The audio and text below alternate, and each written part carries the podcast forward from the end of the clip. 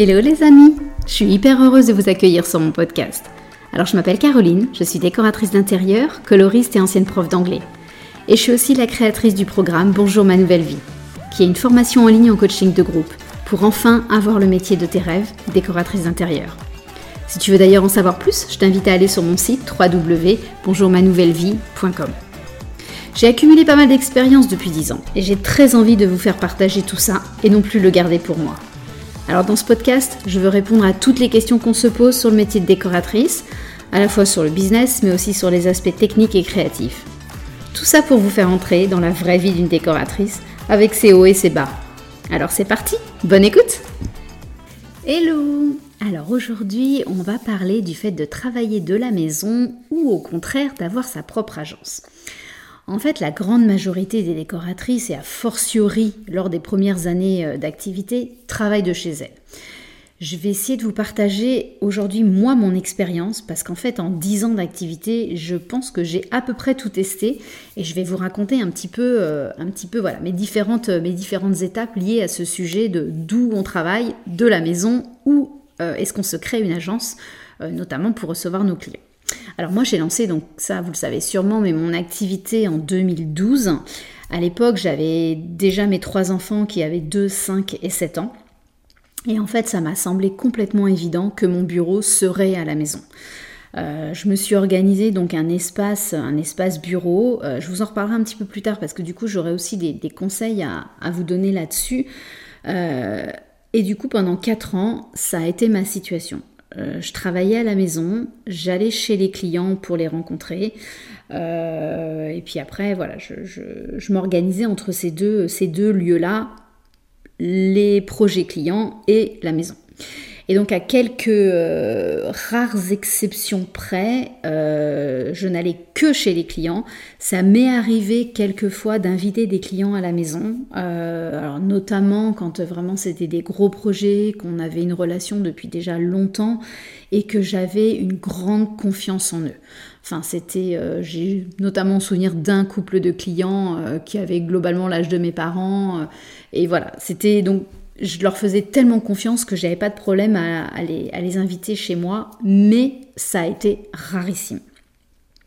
Et puis mon activité a grossi, euh, les projets aussi, et du coup l'idée d'ouvrir mon agence a tout doucement germé. Et ça s'est concrétisé en 2016, euh, oui c'est ça, c'était 2016, quand mon mari a évoqué un jour l'idée d'acheter un local commercial au départ, il m'en parlait que comme investissement financier, comme une forme de placement euh, dans son idée. Et je me souviens très bien de ma joie quand le, jour il m'a dit Et si ce local devenait ton agence? Et là, pendant deux ans, ça a été le pur bonheur. Euh, donc j'allais euh, tous les jours à l'agence. Alors, sauf quand j'avais des enfants malades, sauf quand j'avais juste pas envie parce qu'en fait euh, l'agence n'était euh, ouverte aux clients que sur rendez-vous. Donc j'avais aucun souci à décider le matin même que je préférais euh, rester à la maison ou alors quand j'avais des rendez-vous en, extérieur bien sûr. J'ai eu un énorme plaisir à décorer cette agence. j'ai adoré recevoir mes clients là-bas. ça m'a aussi permis d'avoir une stagiaire pendant un an et d'envisager derrière de l'embaucher. Donc cette agence, bah, je l'ai tout simplement adoré.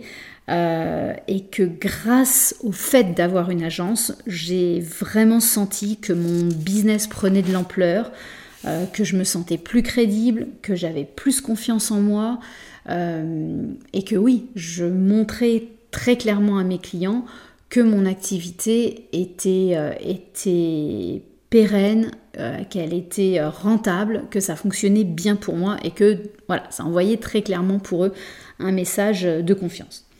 Euh, financièrement, ça faisait du sens aussi à l'époque parce qu'en fait ma société nous payait, nous euh, à titre personnel du, coup, nous payait un loyer, c'était beaucoup plus intéressant fiscalement, euh, ça me permettait aussi de moins me verser de salaire euh, parce que voilà, qui aurait été imposé bien davantage.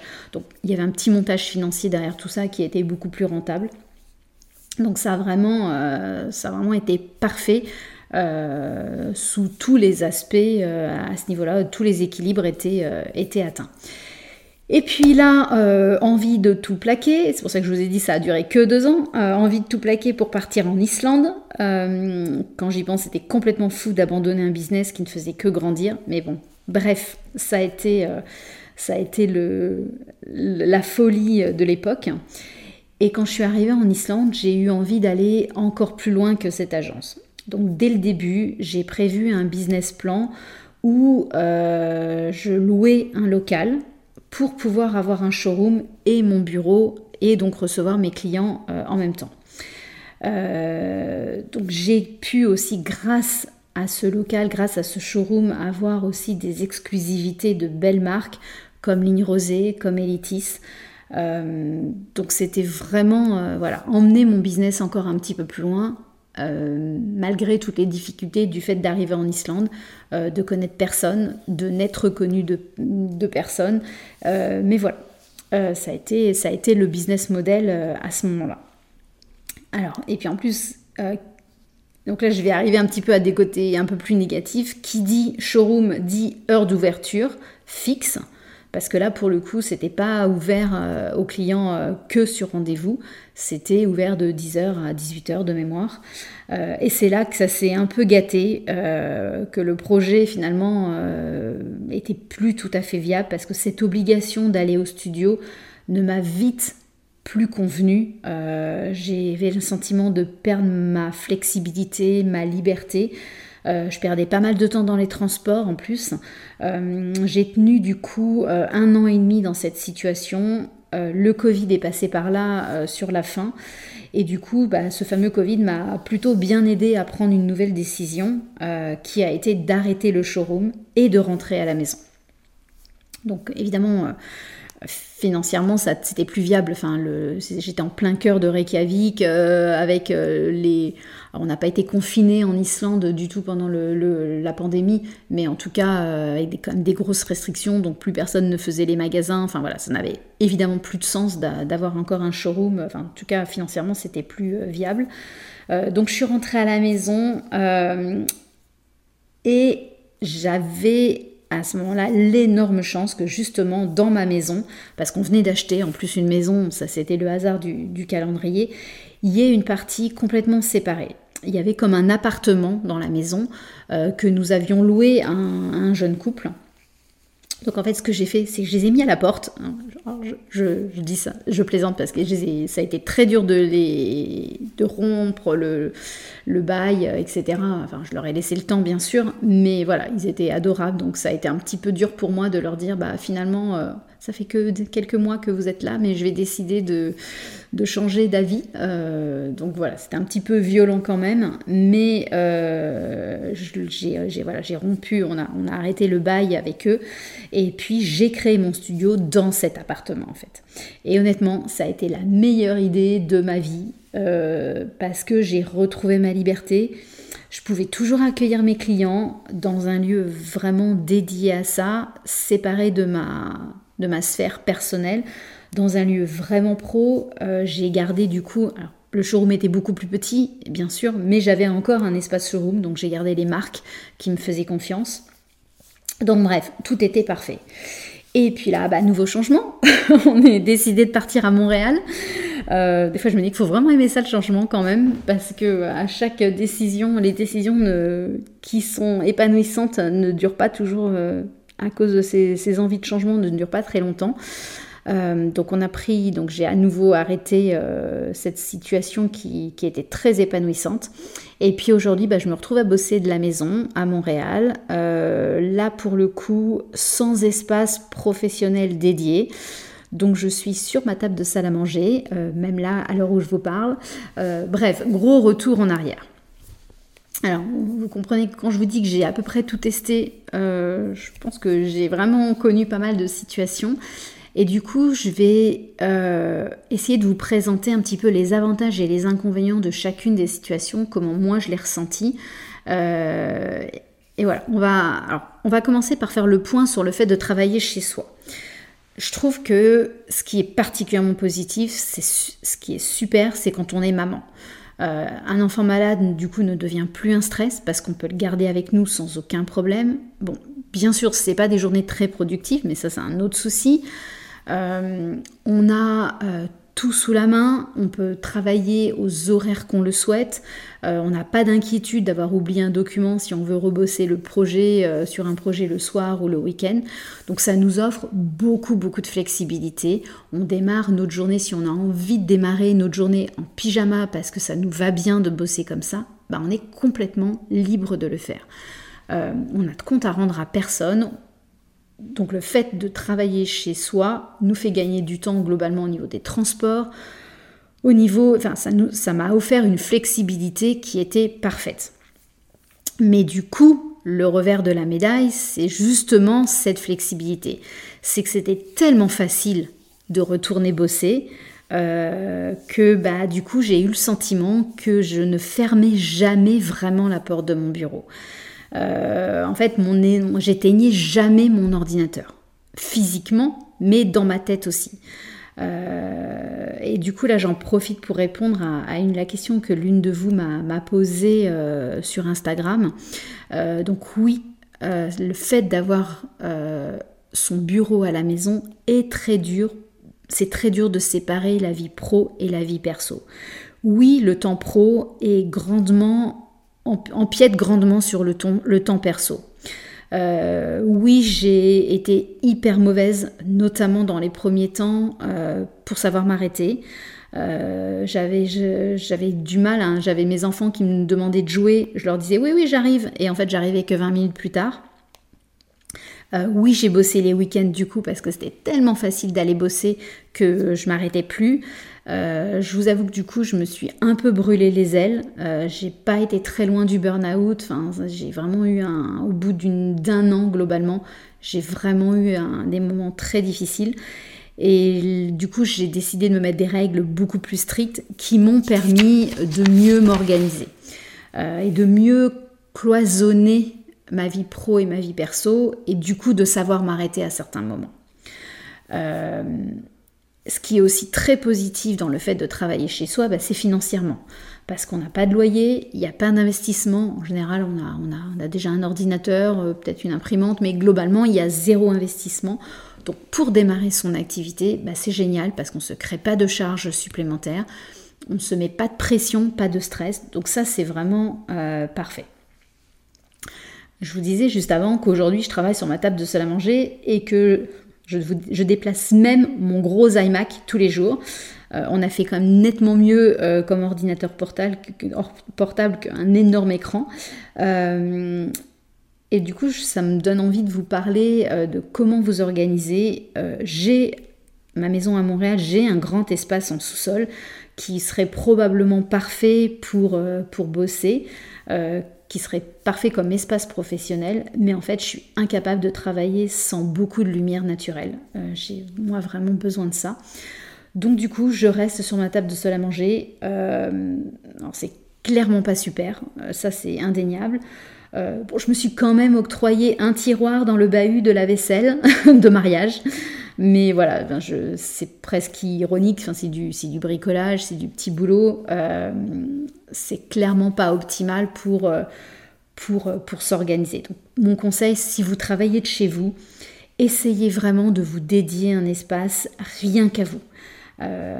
si vous le pouvez, hein, bien sûr, mais en tout cas de vraiment soigner votre espace de travail, d'avoir potentiellement aussi une vraie chaise de bureau et non pas la chaise de la salle à manger euh, qui n'est pas confortable pour travailler, euh, d'avoir aussi des vrais rangements, histoire aussi que les petites mains euh, d'enfants ne viennent pas attraper des documents ou qu'un chat ne vienne pas marcher sur, sur des plans. donc voilà, dans l'idéal, ce serait même d'avoir une porte qu'on peut fermer au sens propre et au sens figuré, vous comprenez bien mon point. donc voilà, donc chouchoutez euh, votre espace de travail. Faites l'inverse de ce que je fais moi aujourd'hui. Mais en tout cas, c'est quelque chose que j'avais vraiment mis en place à mes débuts. Et franchement, ça change tout au niveau mindset. De se dire qu'on a un espace où on endosse la casquette de décoratrice d'intérieur, où on endosse la casquette de, de chef d'entreprise. On, on est dans un mindset bien meilleur que quand on est effectivement euh, euh, dans sa cuisine, dans une salle à manger, euh, et qu'il faut tous les soirs ranger ses affaires avant que de pouvoir manger en famille. le point négatif du fait de travailler chez soi, à l'inverse, c'est qu'on ne peut pas vraiment recevoir ses clients. je vous ai dit que je l'avais un tout petit peu fait, mais vraiment c'était hyper ponctuel. Donc à moins d'être vraiment OK avec le fait de rentrer, de faire rentrer nos clients dans notre intimité, pourquoi pas, hein. ceci dit, euh, chacune euh, d'entre nous est libre d'envisager les choses à sa façon. Mais euh, voilà, c'est pas optimal. On, peut, on peut pas inviter nos clients librement parce que ça nous contraindrait aussi à ce que notre maison soit tout le temps rangée. Et soit vous êtes vraiment meilleur que moi, mais globalement, c'est pas tout le temps le cas, loin de là. Donc voilà, le côté négatif aussi de travailler chez soi, c'est qu'on ne sait pas inviter ses clients euh, dans un espace vraiment dédié, vraiment professionnel. Si du coup on passe au fait de travailler dans une agence, d'avoir sa propre agence de décoratrice, bah là pour le coup, les clients, on les accueille dans un lieu vraiment pro. Et ça, globalement, ça en jette. Évidemment, on l'a décoré à notre image ce lieu, donc ça veut dire qu'on peut vraiment montrer aux clients comment on travaille. Euh, moi, j'avais fait euh, intervenir toutes les marques que j'aimais vraiment particulièrement euh, dans mes agences studios successifs. Donc les clients, j'avais même plus besoin de leur montrer des réalisations de mes anciens projets. Ils voyaient juste le studio, comment je travaillais grâce à, mes studios euh, agences. J'ai appelé agence quand j'étais au Luxembourg et je l'ai appelé studio quand j'étais en Islande. Mais bon, bref, c'est un détail. Euh, donc le fait d'avoir une, d'avoir une agence, bah, clairement, nous fait jouer dans la cour des grands. Donc nous, au niveau état d'esprit, bah, on se positionne aussi comme ça. Euh, l'autre avantage d'avoir son agence, c'est aussi qu'on a tout sous la main, on a toute la matériothèque sous la main lors des rendez-vous clients. Donc ça veut dire qu'on n'a pas besoin de, tout trimballer avec nous. On a, on a vraiment, euh, si une idée, si vous avez envie de présenter un nouveau papier peint au client, il n'y a qu'à se lever pour aller chercher le classeur en question. Donc ça, c'est vraiment confortable. Ça nous permet aussi de chouchouter nos clients. Euh, moi, je leur offrais toujours un, café, des petits gâteaux, etc. C'était vraiment très cool. Euh, et les clients appréciaient énormément. Ils avaient vraiment l'impression d'être accueillis euh, dans un espace vraiment dédié à leur projet. Donc ça, c'était vraiment... Et encore une fois, ça m'a aidé à faire progresser mon business de mon point de vue à moi, mais j'en voyais aux clients une image vraiment très très positive de mon business. Dans les choses positives aussi, c'est que ça m'a permis, ça m'a facilité énormément euh, pour cloisonner ma vie pro et ma vie perso. Euh, psychologiquement, j'éteignais l'ordinateur, je fermais la porte de mon bureau à clé euh, jusqu'au lendemain. Et j'ai vraiment adoré cette sensation. j'ai trouvé ça super épanouissant de, me dire, ok, bah je ferme la porte du bureau et maintenant je passe à ma vie personnelle. Je pense que j'ai été une bien meilleure maman dans un contexte comme ça où euh, bah voilà, j'étais pas toujours, euh, comme on dit un petit peu, le cul entre deux chaises est-ce que je suis maman, est-ce que je suis décoratrice, comment je gère mon emploi du temps. Là, je, rentrais parfois tôt parce que euh, je fermais à 4 heures de l'après-midi pour être aux sorties d'école. Au Luxembourg, il n'y a pas d'école le mardi et le jeudi après-midi. Je fermais l'agence à midi et demi pour récupérer mes enfants. donc je pense que j'ai été vraiment une meilleure maman et à l'inverse meilleur au boulot, le fait de pouvoir cloisonner aussi facilement mes deux vies quelque part. Et je pense qu'en fait, le seul point négatif de mon point de vue euh, sur le fait d'avoir une agence, bah, il est financier en fait ce point-là. Euh, ça veut dire que payer un loyer, c'est souvent très lourd, surtout quand on démarre. C'est même souvent impossible au démarrage d'une activité. Donc, euh, c'est pas évident. C'est se mettre beaucoup de contraintes, beaucoup de charges. Euh, c'est vrai qu'acheter est une bonne idée. Euh, on peut le voir clairement comme un investissement. On peut même du coup penser à, cet investissement pour notre retraite, etc. Ça, c'est tout, à fait une façon de, considérer, considérer, les choses. Pardon. Mais il faut quand même pouvoir se le permettre financièrement. Donc, au démarrage, imaginer une agence, c'est vraiment pas évident parce que ça nous déclenche un budget supplémentaire, des charges supplémentaires. Et je pense qu'en fait, le choix, il est globalement lié à cette évolution de notre business. Euh, c'est lié pour moi aussi à, à la confiance en moi que j'ai acquise au fil des années. J'aurais été incapable, j'aurais été encore puissance 10 000 en syndrome de l'imposteur si dès le début j'avais une agence. Donc c'est parce que j'ai fait les choses en douceur, progressivement, c'est grâce au fait d'avoir acquis de la confiance en moi, d'avoir plus d'audace, euh, de me sentir plus dans ma zone de confort professionnellement, que j'ai pu envisager l'étape d'au-dessus. Euh, que du coup j'ai osé faire des investissements dans mon business euh, et que j'ai osé rêver plus grand. Voilà. Mais je pense que c'est vraiment lié à l'évolution, lié au succès de, notre activité de décoratrice d'intérieur. Donc moi, le dernier conseil, ce que je vous dirais juste, bah, c'est connaissez-vous? de quoi est-ce que vous avez besoin pour vous sentir bien? Qu'est-ce que vous pouvez vous permettre aussi de faire euh, financièrement?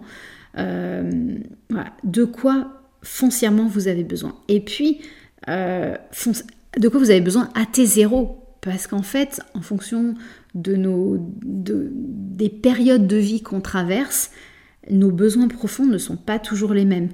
quand j'ai été jeune maman avec des, des petits, bah, j'avais profondément besoin d'être à la maison, alors que euh, plus tard, quand ils sont devenus plus grands, beaucoup plus autonomes, bah, ce besoin se, pouvait moins se faire ressentir.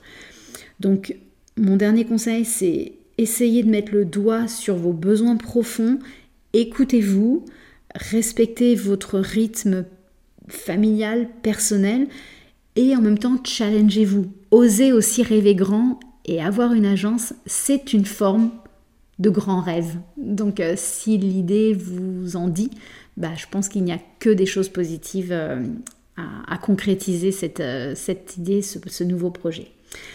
Voilà, je crois que je vous ai à peu près tout dit. Si vous avez des questions, n'hésitez pas à m'envoyer un petit message, à laisser des commentaires sur Instagram, sur les plateformes d'écoute, ou m'envoyer un petit mail. Et puis, je serai absolument, comme d'habitude, ravie d'échanger avec vous. Passez une belle semaine. Si tu entends ce message, c'est que tu écouté l'épisode jusqu'au bout, et donc je me dis que ça a dû te plaire. Alors si tu veux me soutenir, laisse-moi un petit commentaire et des étoiles. Ça va vraiment m'aider à faire connaître ce podcast au plus grand nombre. Un énorme merci d'avance.